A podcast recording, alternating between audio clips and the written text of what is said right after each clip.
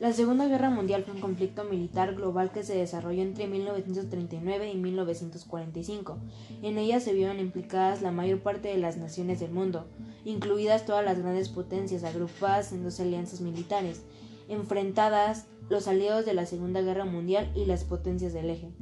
Fue la mayor contienda bélica de la historia con más de 100 millones de militares movilizados en un estado de guerra total, en que los grandes contendientes destinaron toda su capacidad económica, militar y científica al servicio del esfuerzo bélico,